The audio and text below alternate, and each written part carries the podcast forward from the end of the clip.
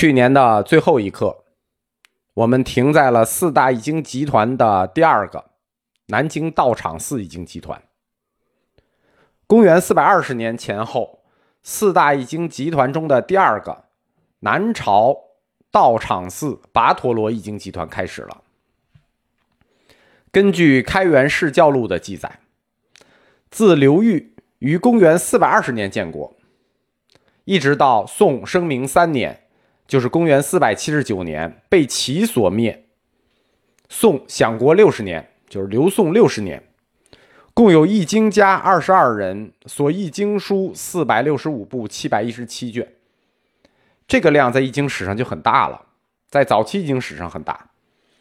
南朝宋齐梁陈四朝中，刘宋时期的易经是南北朝易经成果最为丰富的时代。凡事呢有因有果，对吧？有因才有果。南朝两大跋陀罗易经集团可以取得这么丰硕的易经成果，跟它特殊的因是有关的。刘宋时期易经事业发达，首先就是因为南朝易经集团的主体，它继承了当时北方长安易经集团的骨干。其次。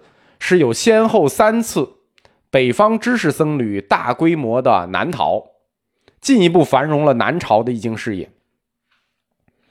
长安易经活动，它是从前秦的道安公，一直到后秦的鸠摩罗什，前后经历了两代国家级易经场，尤其是鸠摩罗什入华以后。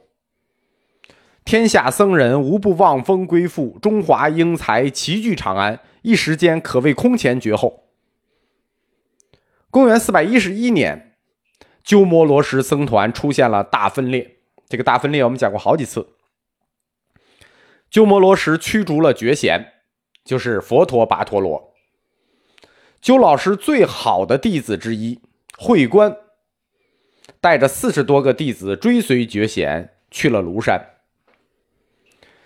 鸠摩罗什最好的弟子其实不是僧肇，我们经常说僧肇、关中四子，一说就是僧肇。其实最好的弟子大师兄是慧观，但慧观就带着一些学生，包括后来最有名的道生，就跟着觉贤去了庐山。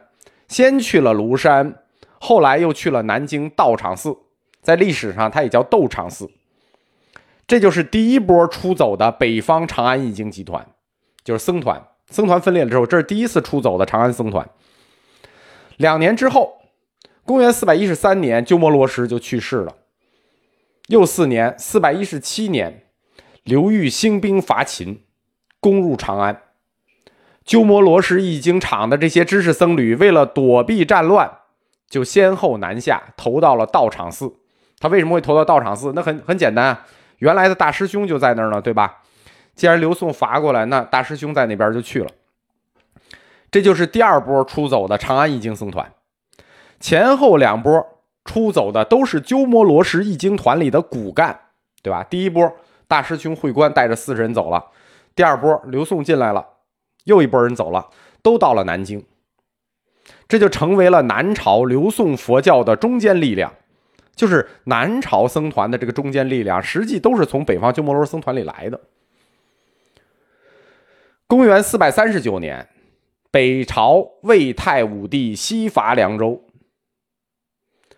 焚荡佛典。我们前一个讲的凉州易经集团就瓦解了，四大易经集团的第一个就被魏太武帝给灭了。除了惠松和道朗带着一部分人西去，剩下的人就跟随易经家居渠经生南逃，进入了刘宋。这就是第三次投奔南京的僧团，那这回不是长安僧团，这回是凉州僧团。僧侣南逃的风潮还没有完。公元四百四十六年，魏太武帝拓跋焘在道士的鼓动下下了灭佛法诏。这一次灭佛法诏，就是佛教史上四次法难的第一次。佛教史上三武一宗四次法难，这是第一次法难。北。北魏太武帝拓跋焘，第二个是北周武帝宇文邕，然后唐武宗李炎，后周世宗柴荣。灭佛开始了，就迫使北方沙门大批南逃。那南方也没几个大城市啊，他们就再次集中到了南京，这就进一步的推动了当时南朝刘宋的易经事业蓬勃发展。我在思想史里讲过，南北朝时期，南朝一贯重义理轻易经，北方重易经，南方不重易经，重的是义理。但是在南朝的第一代刘宋时期，易经活动突然就爆发了，这就是它的特定历史原因。两大跋陀罗易经集团里的第一个叫觉贤佛陀跋陀罗，他跟鸠摩罗什闹掰以后呢，就先到了庐山慧远那里译经。公元四百一十三年，刘裕西征的时候，他路过荆州，去庐山拜访慧远。就碰见了觉贤大师，邀请觉贤和他的弟子慧观等四十余人随军到了建康，就是回了南京，然后就以道场寺为中心，开始了南朝首次的大规模译经工作。觉贤大师在这里一直工作到死，死于公元四百二十九年，前后译经了十六年，共译经十三部，一百二十五卷，而且他译的经书都是响当当的经书。觉贤所翻译的经书中，特别重要，特别重要，重要到影响了中国佛教理论发展进程的有四部经。第一部《大方广佛华严经》，六十卷，这是六十卷本华严啊。第二个《达摩多罗禅经》两卷。第三部《大般尼环经》十卷。第四部《摩诃僧取律》，这是律藏四十卷。觉贤所翻译的《大方广佛华严经》六十卷，它是由沙门知法领从新疆于田取回的。